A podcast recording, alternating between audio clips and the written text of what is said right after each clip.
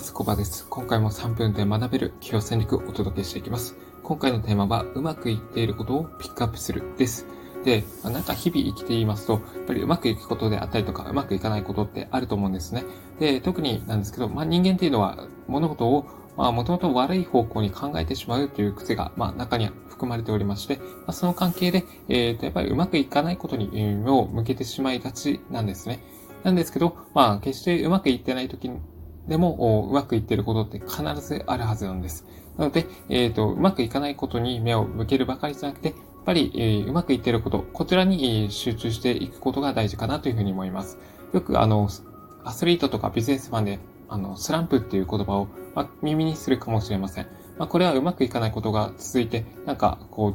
う、なんですかね、悪循環のドツボにはまっているみたいな、そういうニュアンスなんですけども、決してあの、スランプの中にもやっぱりうまくいってることって必ずあるわけですので、まあ、ここをまず取り上げてみるのはいいかなと思います。それが、あの、悪循環から抜け出す効果的な方法だと私は感じています。まあ、例えばなんですけど、朝6時に起きれたとか、まあ、あの、会社のプロジェクトで、えー、納期までにちゃんと仕上げれたとか、あの、顧客を一件獲得できたとか、まあ、お客さんの要望を商品、サービスの改善に役立てられたとか、まあ、あの、奥さんになんかプレゼントをすることができたとか、まあ、子供と笑顔で向き合って、ちゃんと会話できたとか、まあ、その他もろもろ、まあな、なんですかね、うまくいってることって必ずありますので、まあ、それを意識的に、まあ、紙に書き出すなり、まあ、なんか、ブログに書くなりとか、まあ、いろいろ、あの、頭の中から、まあ、取り出して、えー、見える化してみると、あ、自分は意外とうまくいってるんだっていうふうに感じることができます。なので、まあ、必ずしもうまくいってないからといって、そこで、え落ち込む必要はないというふうに感じます。で、まあ、スランプに陥る要因としましては、うまくいっていない自分はダメなんだっていうふうに決めつけていることも、まあ、要因としてはあると思います。なんですけど、決してあなた自身がダメっていうわけではないんですね。あの、たまたまその時の周りの状況によって、ちょっと結果が、思うような結果が得られなかったりすることって、まあ、多々あると思うんですね。うん。まあ、特に、まあ、会社っていうのはやっぱり人間関係とか、そういった要因で物事っていうのはだいぶ結果左右されてくるかなっていうふうに感じますので、まあ、なので、まあ、あなた自身がダメっていうことはないですし、たまたま、その、あなたがやってることは、その状況にフィットしなかっただけっていうかもしれません。なので、その、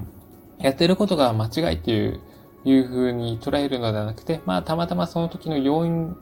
が、あの、うまく噛み合わなくて、えー、成果に結びつかなかったんだっていうふうに、まあ、捉えてみるといいでしょう。あまりその結果が出ないからといって自分を責めてしまいますと、よりその、なんですかね、自分の悪いところばっかり目がいってしまって、パフォーマンスを引き出すことができなくなってしまいます。なので、あの、こういった時にえー、と、聞く処方箋としましては、やっぱり自分がうまくいってることをどんどん取り上げていくって感じですね。まあ、人に聞いてみるともいいかもしれません。自分では全然ダメだなというふうに思っているところでも、周りから見たら、いや、そこめっちゃできてるよとか、うんこんなことやってくれて助かるよ、みたいな感じで、周りの方は、あの、いい評価を下してくださるっていうことも往々にしてあります。自分が、あの、見えていない部分